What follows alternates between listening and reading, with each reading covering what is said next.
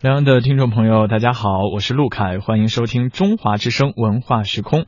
在今天节目的上半时段，让我们一起首先来分享到的是著名的媒体人马谦谈京剧《武家坡》。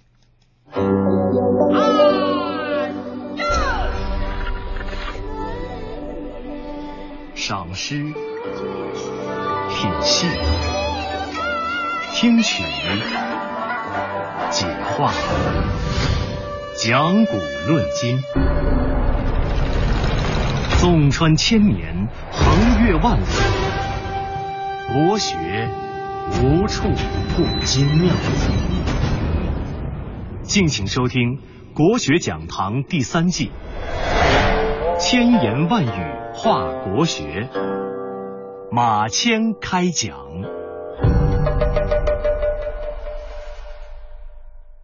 大家好，那今天呢，我们就来聊一聊和京剧有关的内容。因为长期以来我们在说国学的时候，中国的传统戏剧、传统戏曲可能包罗万象。那今天我想，我们主要来聊京剧。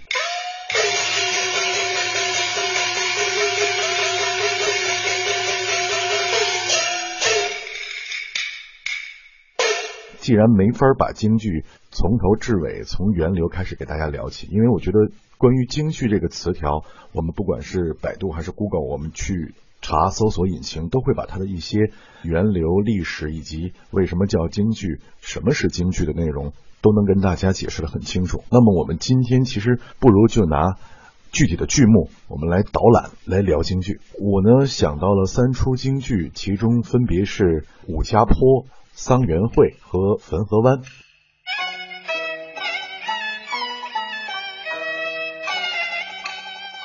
武家坡》是京剧《红鬃烈马》当中的一出折子戏，讲的是出身高贵门第的妻子王宝钏独居破瓦寒窑十八年，在困顿中写下了血书，托鸿雁寄往西凉。丈夫薛平贵得信后，告别代战公主。急返长安，在武家坡前遇见王宝钏，夫妻分离十八年，容颜难辨，不敢贸然相认。薛平贵借问路试探王宝钏，而妻子清贫艰苦，坚守贞洁，逃回寒窑。薛平贵赶至窑前，细说缘由，陪诉前情，夫妻才得以相认。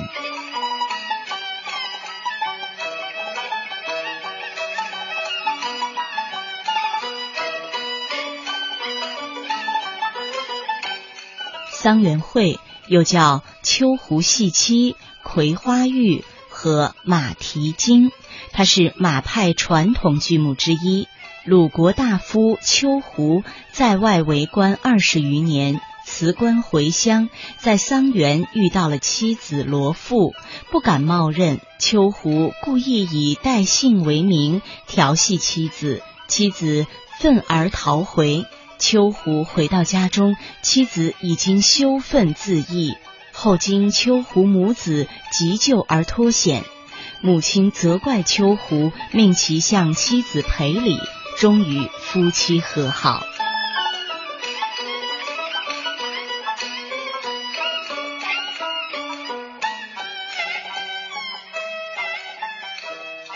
汾河湾，它的剧情基本上依据。《征东全传》第四十一回，主要情节是唐初名将薛仁贵投军后，妻子柳迎春生下了儿子薛丁山。丁山长大后，因家贫而每日打雁养亲。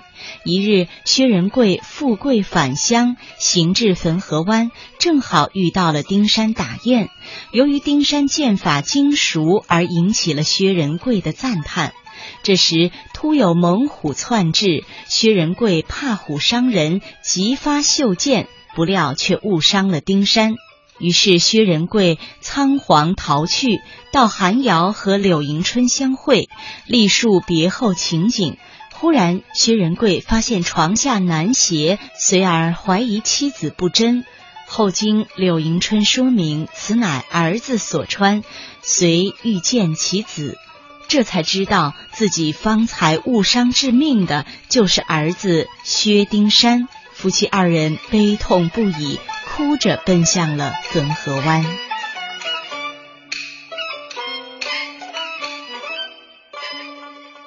那这三出戏呢，应该说都是京剧的传统骨子老戏，并且呢，这三出戏有它非常有代表性的内容，就都是生旦对儿戏。怎么叫生旦对儿戏呢？都是生行老生行的和青衣旦角行当的代表的两个角色代表来演绎这么一台非常精彩的传统京剧。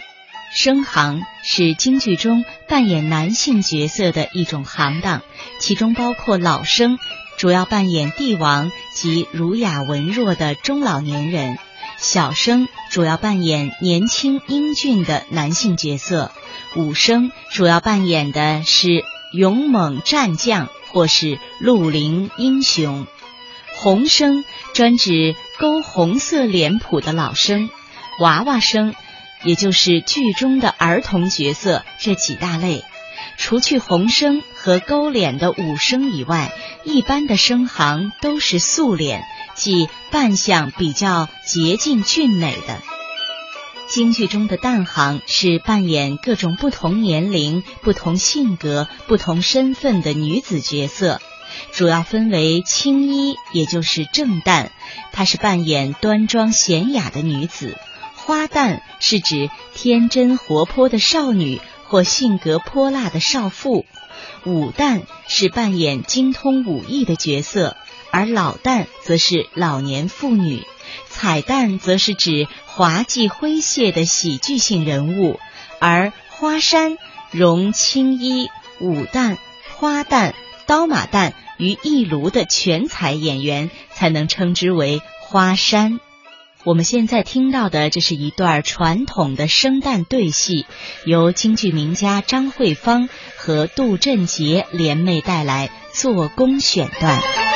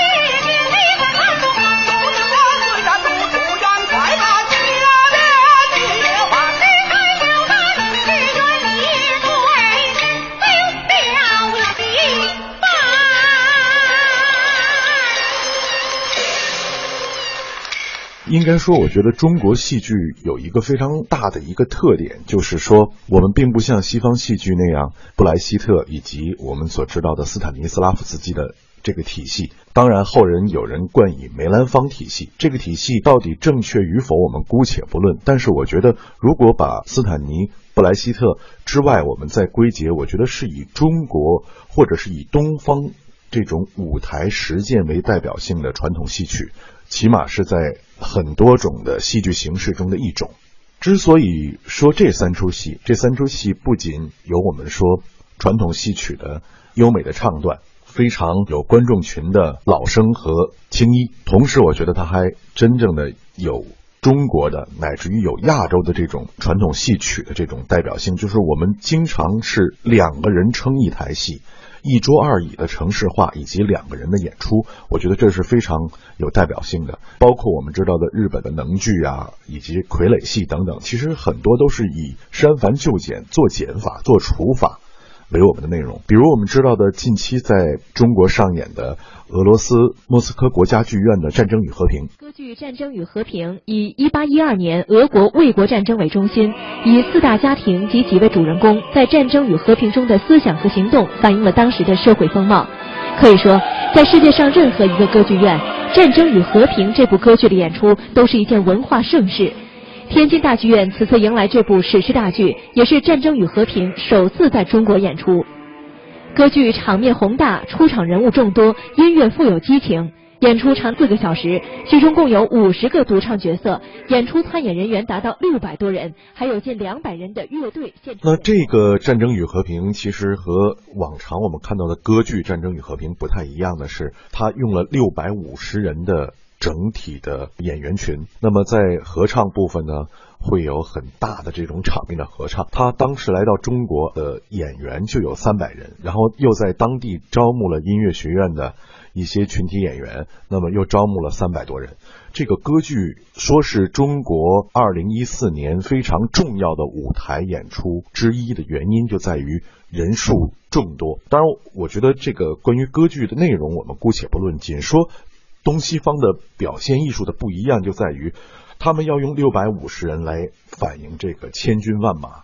那么中国传统戏曲只需要四个人就足够了。这四个人可能他们会有术语叫身上，比如他们会有一些叫做翻呐，然后一些武打动作啊等等，他会营造出一种战场的环境。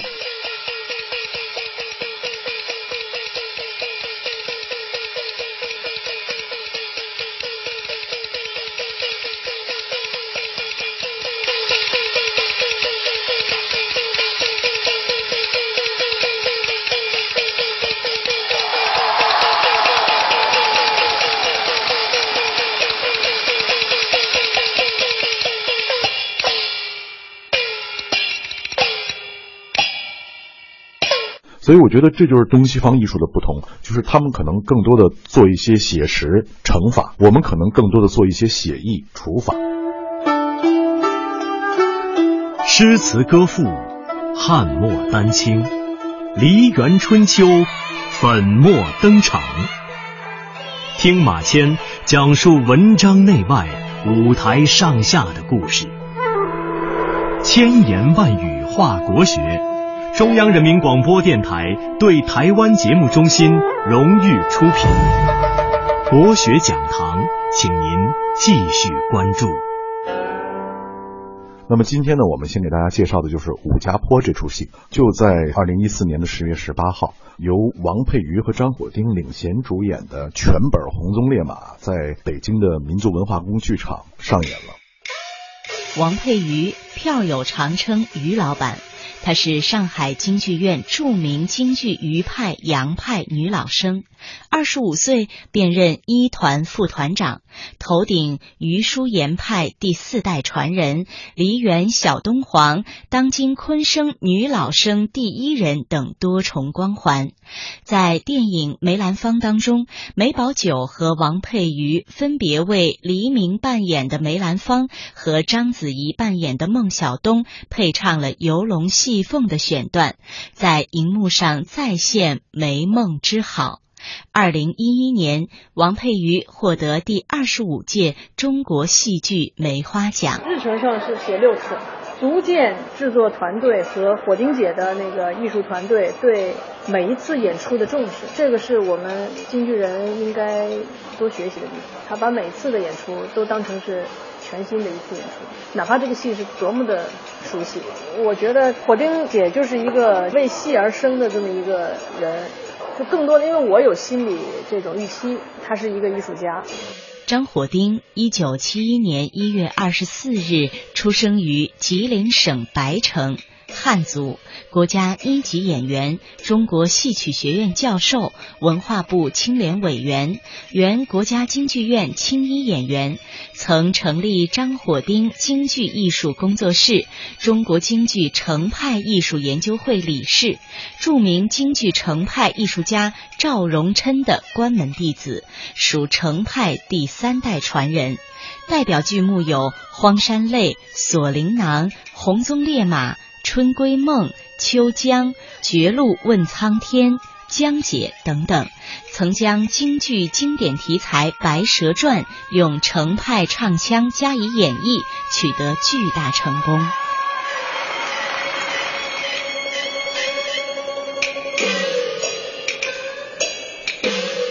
当时应说是一票难求，座无虚席，而且我们知道的黄牛票。在开场半个小时之后，仍旧是三百多块钱的加价来进行的。比如六百多块钱的票，它会卖到一千二左右。这出《红鬃烈马》，其中的一折最重要的精彩桥段就是京剧的武家坡。《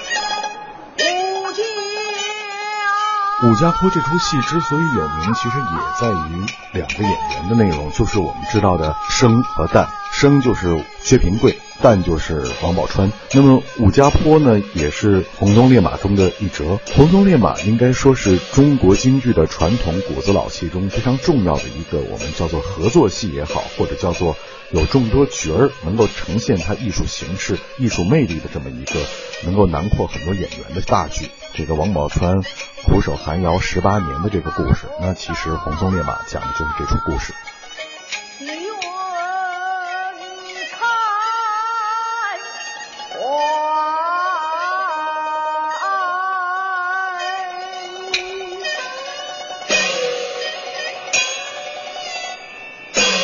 那么在这里面有重要的一个环节，就是关于薛平贵在武家坡前戏妻的环节。我们刚才了解了剧情，他其实是一个在京剧里叫花郎汉，花郎汉就是叫花子乞丐。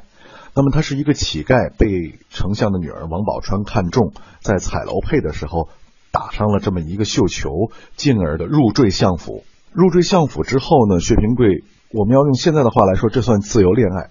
呃，这算两个人互相有感觉了，看上眼了之后才能有的这么一个感情。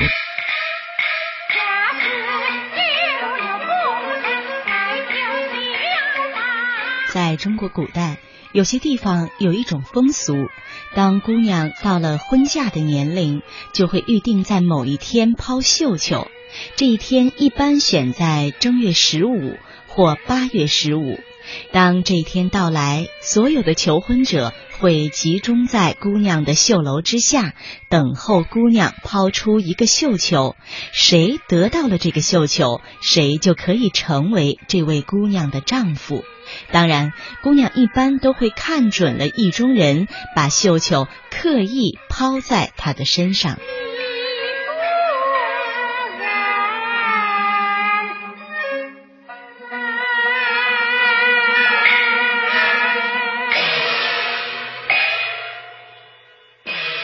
那薛平贵其实并没有想过干什么其他的事儿，但没想到呢，因为降服了西凉国进贡的一匹叫做红鬃烈马，那这样的话呢，当时的后唐的皇帝呢就给他封了一个官职。那当时这个官职呢也是这个后军的都督府。那后军的都督府其实也并不是很大的官职。这时候呢，他们要去征西凉。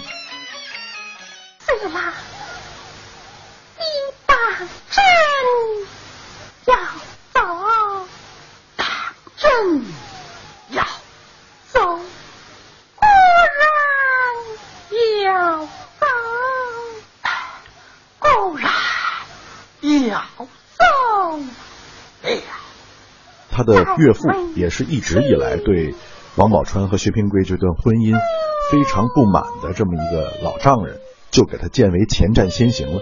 所谓前战先行，就是意味着如果是征战的话，那么在当时那个环境中，后唐也并不是很有军事能力的话，那应该就是必死无疑的。必死无疑的前提下，薛平贵当了这个所谓的前战先行，那么就和自己的妻子王宝钏挥泪而别，进入了军营。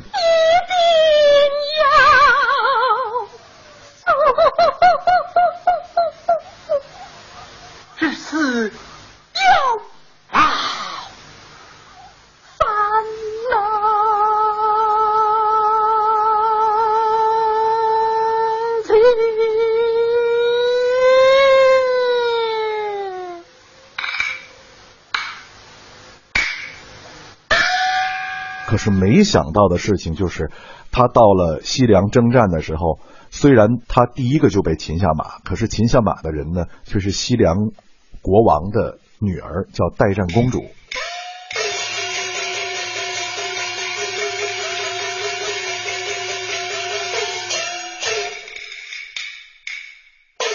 那这代战公主一下子也看上薛平贵了，那薛平贵就和代战公主喜结连理。又赶上这个西凉皇帝啊，老王爷，他这个身体不好。那么他宴驾之后呢，很快的就把这个王位让薛平贵这人来掌管了。当时在真正的这个老本的剧情中，会说这个薛平贵有一天打坐在金銮殿上，忽然发现这个，哎，有一个宾红的大雁啊，说出人话来了。那这时候他用箭把大雁射下来之后，大雁身上却夹着一个血书，因为刚才我们了解过了具体的这个红鬃烈马的。基本上都有哪些折？我们都知道这个成语“鸿雁传书”。那“鸿雁传书”最早来源于这个王宝钏写自己对薛平贵的这思念，以及苦守寒窑十八年的这种苦等，托一只宾鸿大雁带给薛平贵。那在京剧里，“鸿雁传书”的段落已经基本上显见于舞台了，而有很多地方剧种还会拿这个“鸿雁传书”当做他们很重要的一个代表剧来演。据《史记》记载。汉武帝时，使臣苏武被匈奴拘留，并压在北海苦寒地带多年。后来汉朝派使者要求匈奴鸿雁传书释放苏武，匈奴单于谎称苏武已死。这时有人暗地告诉汉使事情的真相，并给他出主意，让他对匈奴说。汉皇在上林苑设下一只大雁，这只雁足上系着苏武的书信，证明他确实未死，只是受伤。这样，匈奴单于再也无法谎称苏武已死，只得把他放回汉朝。从此，鸿雁传书的故事便流传成为千古佳话，而鸿雁也就成了信差的美称。好，我们刚才说到了，薛平贵看到了宾鸿大雁传来了血书，那么一看，哦，想起了自己的王宝钏，赶快打点行囊，换了一身便衣，一般军人的服装，想回到寒窑去见王宝钏。那么这里面红鬃烈马最重要的这个桥段，武家坡的戏胡就出现了。武家坡其实就在于薛平贵去调戏王宝钏。那调戏自己的妻子的原因是什么呢？在老本里的讲法就是说，看看他贞洁如何。如果贞洁，那么将他认下；如果失节，拉马走去。这是今天的词儿。那其实，在最老的本子里说的是：如若失节，将他杀死，也好回去见我的代战公主。很多当今的人就会去说：哎，这个薛平贵问题太大了。这个男人这太大男子主义了，而且很不能理解他们两个的这种感情。王宝钏为什么还要等这么样一个人？其实我觉得很多事情都是我们可以去重新审视、重新看的。如果以今人的角度，以很多现代的女权的视角来看。以及解放的视角来看，我们觉得这是很有问题的。可是我跟很多朋友在聊这段事情的时候，我总愿意说一个契约精神，西方也会讲的契约精神。那么我们东方也会讲契约精神。其实这种苦守寒窑十八年，以及我们叫做一个女性对她丈夫的忠诚，其实这也是在当时那个环境下的一种契约精神。中国古代的契约精神是对契约的敬畏，将约定等同于法律，是对契约的尊重，是约定优先于规定。更主要也更为基础性的是，中国人对契约的理解本来是将其作为一种制度性安排，以为契约是立性、节性、征性的。古代中国社会与国家的结构方式、政治等级、社会等级、家庭内部等级的存在，并没能消灭经济生活中的契约的平等。古代的中国也是一个契约社会，契约本身也是一种生活方式。中国人的契约精神，既是一种法律精神，也是一种文化精神。在中国传统戏剧以及记载的文本，我们也知道庄子戏妻的故事。最后大劈关的那个传统戏曲的结局，不也是失节的女子最终死去？其实，在中国传统的戏剧中，有一种我们刚才用现代的意义来解释契约精神，其实就是对自己丈夫的忠贞，对士为知己者死，女为悦己者容。那么。《烈女传》中有很多记载的烈女，包括我们可能下一次要聊的桑园会京剧，都是这个内容，就是女子对丈夫的忠贞。虽然我们可能不太完全的认同当时那个男子会有这样的试探妻子的行为，但是我觉得从某种角度来看，是当时的一种契约精神。那么我们说到的这一点，他在坡前任妻。刚才我们说过一个。很重要一点就是薛平贵自己在京剧叫打背弓，打背弓就是什么？就是两人说着说着，哎呀，且住，就停一下，这边就好像跟观众在交流，其实也在跟自己交流，对方却不能够听到。那么其实我们就是说说自己的心理活动嘛。薛平贵就说：“哎呀，两个人已经分别了一十八载了，也不知道他贞洁如何，不如我今天试探他试探。”那么这试探的时候，有一段唱，就他越想越有理，他自己会念白，他说：“哎呀，有理啊，有理。”然后紧接着一个唱段就是流水，他唱是“洞宾曾把牡丹戏，庄子先生三戏妻，秋胡戏过罗妇女，薛平贵调戏自己的妻。”那么这样才有了后面的调戏内容。想我平贵离家一十八载，不知他的心意如何。看这四下无人不面戏耍他一番他若有心将他扔下如若不让门打马就走有理呀有理